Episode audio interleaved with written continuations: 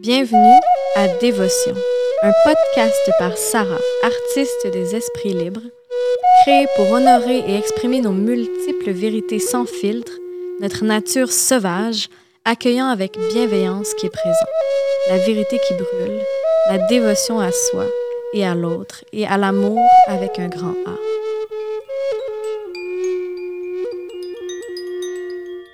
Bonjour à tous. Pour commencer, Merci, merci, merci d'être présent ici, maintenant, puis de prendre ce moment-là avec moi. Ah. Aujourd'hui, j'aimerais vraiment vous raconter une histoire. Une histoire qui vient vraiment toucher à mes racines puis à mon imaginaire d'enfant. Quand j'étais petite, chaque soir, mon père nous racontait une histoire, mais pas une histoire qui venait d'un livre. Il venait s'asseoir avec nous, puis il faisait juste sortir ce qui était présent avec lui, ce qu'il avait entendu dans sa jeunesse. J'ai grandi avec l'imaginaire des mille et nuits, les mythes de villages, puis les histoires remplies de sens. M'asseoir à côté de quelqu'un qui me raconte une histoire, ça m'a toujours enchanté.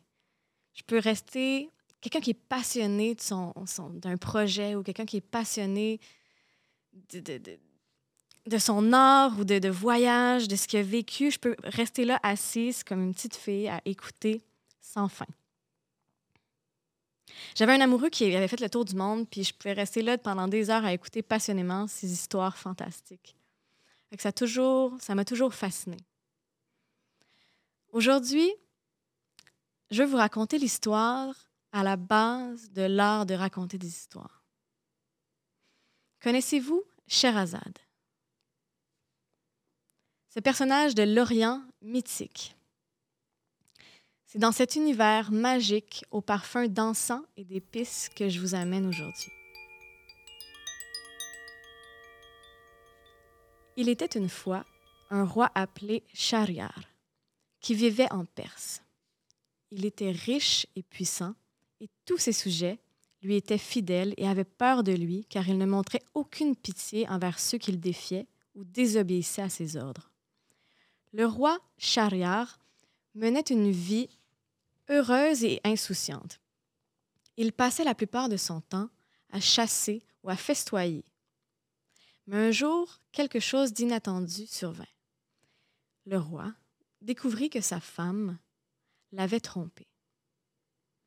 Le roi fut fou de rage et ordonna à ses gardes de tuer sa femme.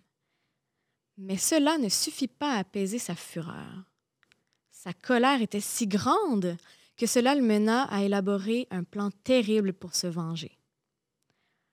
Chaque nuit, il épouserait une jeune fille et la mettrait à mort au lever du jour. La terreur envahit le royaume du roi Chariard, lorsque les unes après les autres, les jeunes filles furent tuées.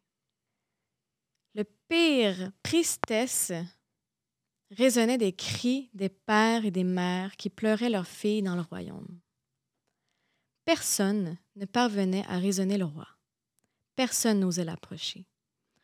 Or, à la cour royale se trouvait un vizir, qui était le premier ministre du roi.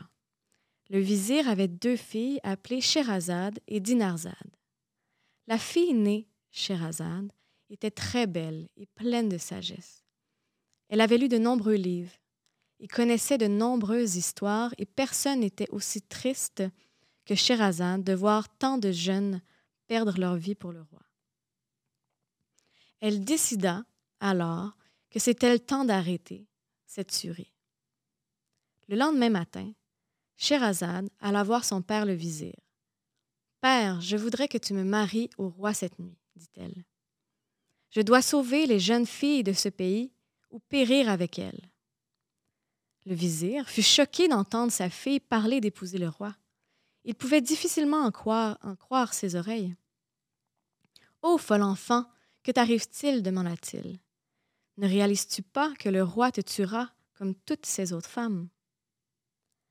Mais Sherazade avait décidé d'épouser le roi. Père, si tu n'agis pas comme je le demande, j'irai moi-même vers le roi menaça-t-elle. En entendant cela, le vizir renonça très tristement et alla voir le roi et lui offrit Sherazade, sa fille. Le roi, quant à lui, fut ravi d'entendre la requête du vizir. Va chercher Sherazade et amène-la moi, ordonna-t-il. Mais ne me demande pas de lui garder la vie sauve. Je la traiterai comme j'ai traité toutes mes autres épouses. Le vizir s'en fut préparer le mariage de sa fille, le cœur plein de tristesse.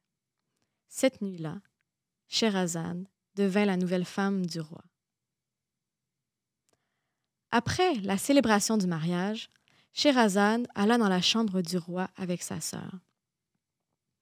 Pendant qu'elle attendait le roi, elle murmura Écoute bien, ma sœur, je veux que tu fasses quelque chose pour moi.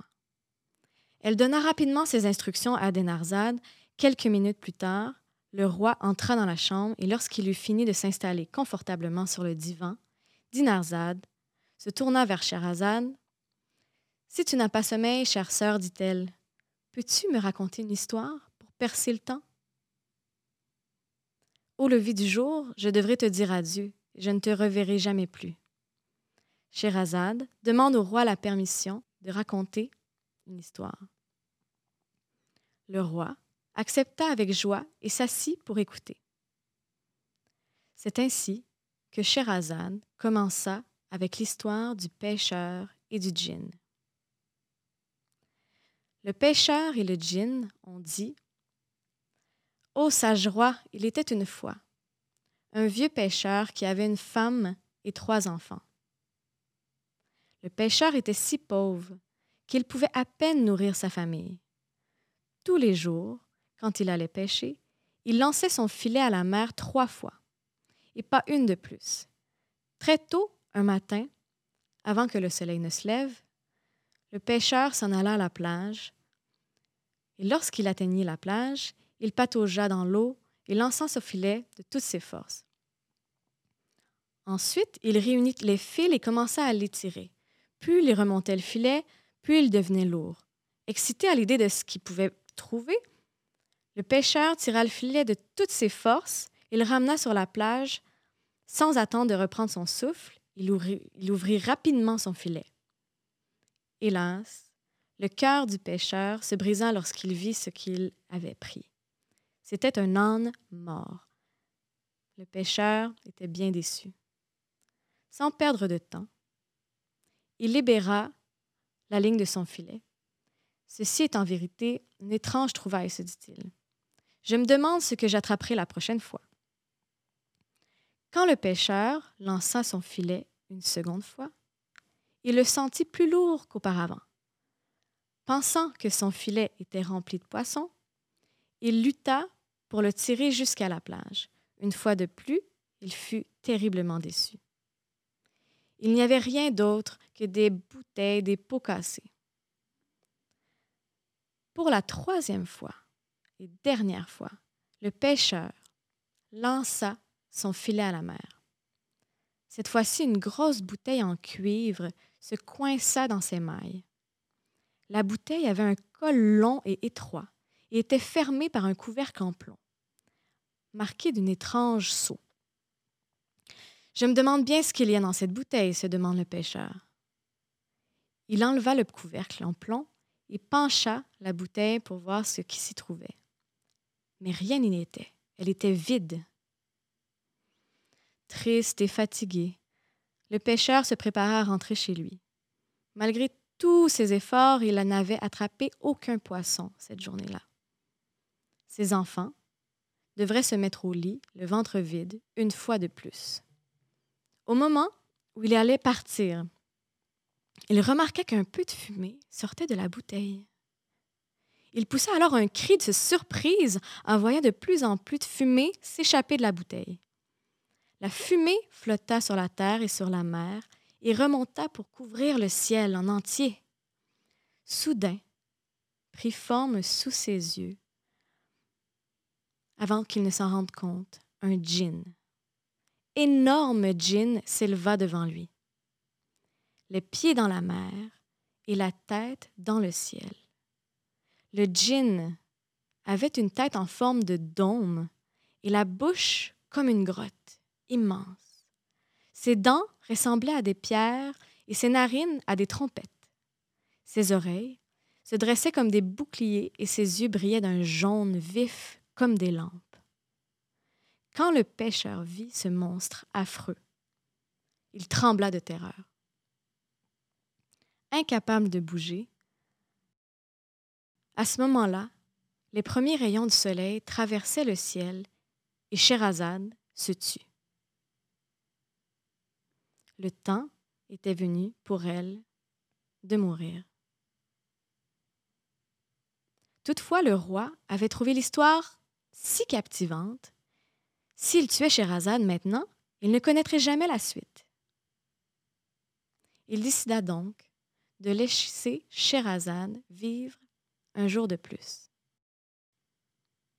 Cette nuit-là, Dinarzade dit à sa sœur S'il te plaît, Sherazade, pourrais-tu terminer l'histoire du pêcheur?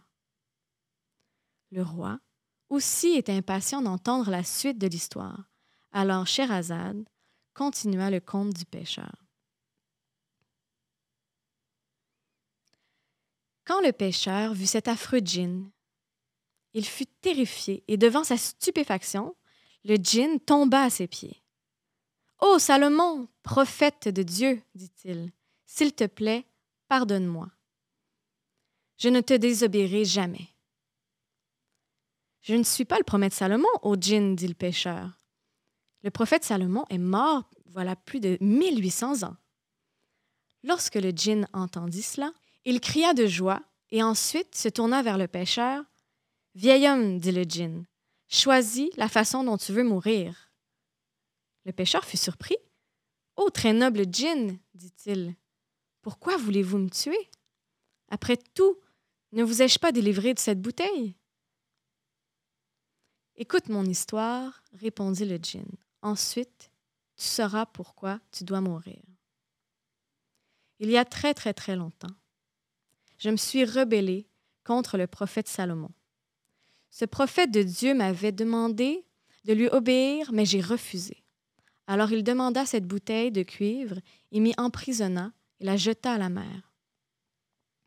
Je suis restée emprisonnée dans cette bouteille très longtemps. À la fin, j'ai perdu patience. Je donnerai toutes les ressources de la terre à quiconque me libérera dans les prochains 400 ans me suis-je promis. Mais 400 ans passèrent et personne ne me délivra. Ensuite, j'ai dit que je ferai un grand roi à celui qui me libérera dans les 200 prochaines années. Mais 200 ans passèrent et plusieurs autres ainsi. Hélas, personne ne me libéra.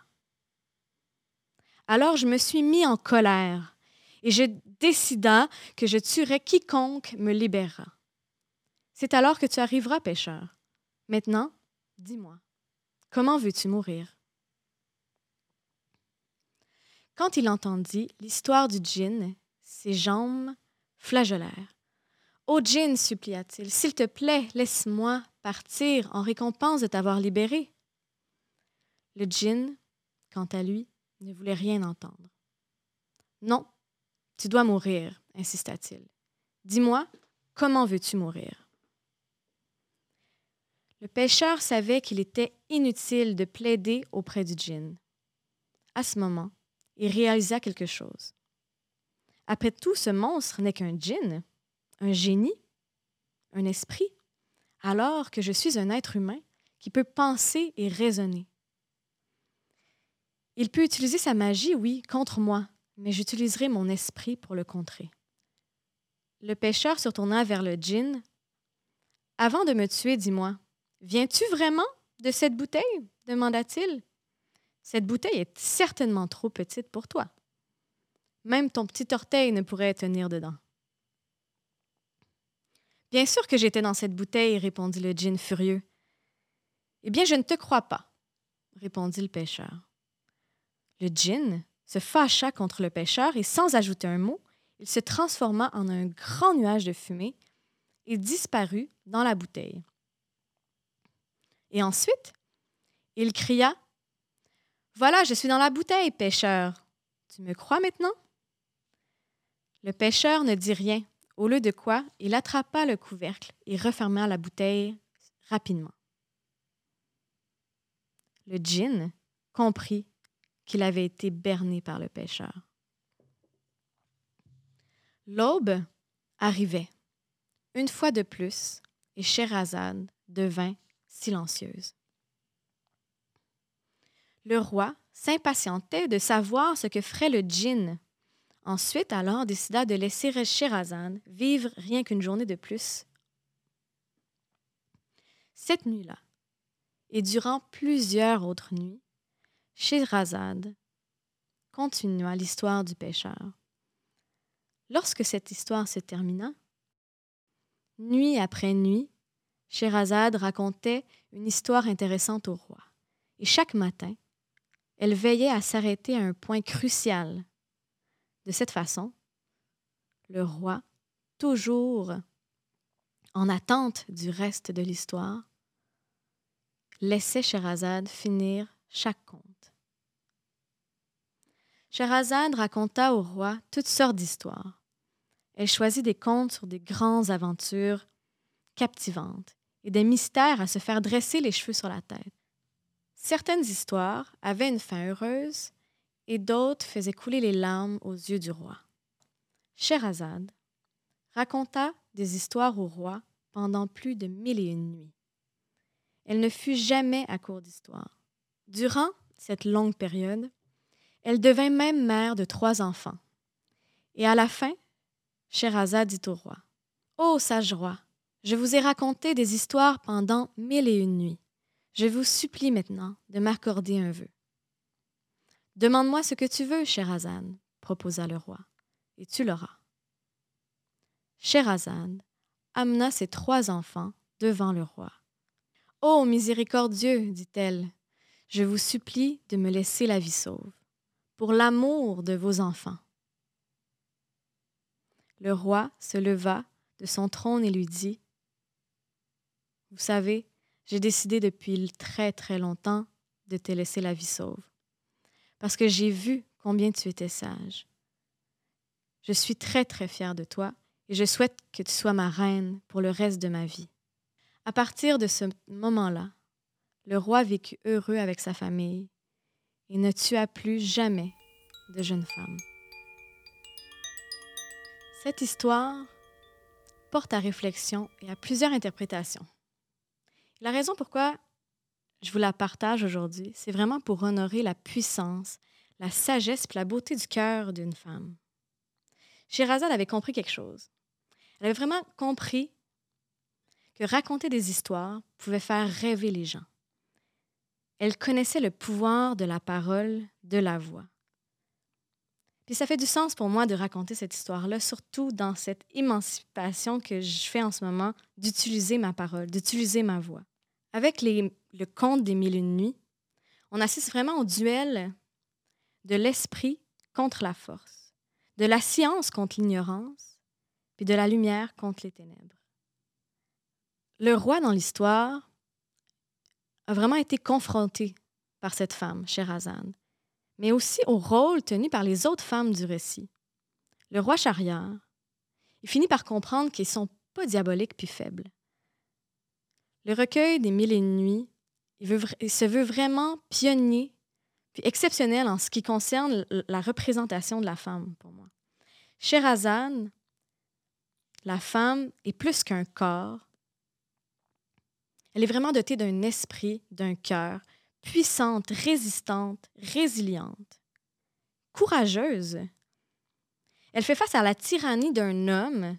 On peut faire le, paradoxe avec le patriarcat. Tu sais. Elle fait face à la tyrannie d'un homme de manière pacifique. Pacifique, mais tout aussi puissant. Avec douceur, mais avec autant de, force puis de feu. Son courage est évidemment indiscutable, parce qu'on constate que par la difficulté du défi qui l'attend, puis la, mission qu'elle se donne, la bravoure du caractère de Sherazade, de se risquer, de son audace, la place accordée aux femmes dans ce livre est vraiment admirable. Le roi Chariard, qui était un bourreau à l'ego meurtri, asservi par la violence, il se transforme en un homme complètement euh, touché, le cœur ouvert, respectable et juste. À la fin des mille et une nuits d'histoire, de plus de deux ans de poésie, il finit par s'unir avec cette femme. Pour moi, cette histoire représente vraiment la force de vie qui se trouve enfouie, cachée depuis des milliers d'années à l'intérieur des femmes. Cette sagesse, cette force, ce feu créateur qui jaillit avec puissance quand on se laisse vraiment vivre et s'exprimer pleinement. Puis ce feu-là a tellement été méprisé, diminué, puis étouffé. C'est vraiment en soi qu'on peut partir à la recherche, puis trouver ce qui va nous permettre d'être autre chose que ce que la société, à travers le temps, nous a obligés à être. La boîte dans laquelle on se trouve. Ça revient à vraiment incarner cet esprit sauvage-là qui se trouve en nous. C'est vraiment d'exprimer, de, créer sa vérité, d'être toute présente à travers toutes nos couches. Puis de croire en notre feu créateur, de croire en notre sagesse, à cette sagesse infinie qui se trouve à l'intérieur de nous. Il y avait du feu à l'intérieur de moi en finissant cette histoire. Pour terminer, je vous laisse mijoter cette histoire mythique. J'espère que votre imaginaire et votre esprit ont pu vraiment être nourris par cette histoire autant que moi. Au plaisir de se retrouver une autre fois dans un nouvel univers. Merci encore. À bientôt.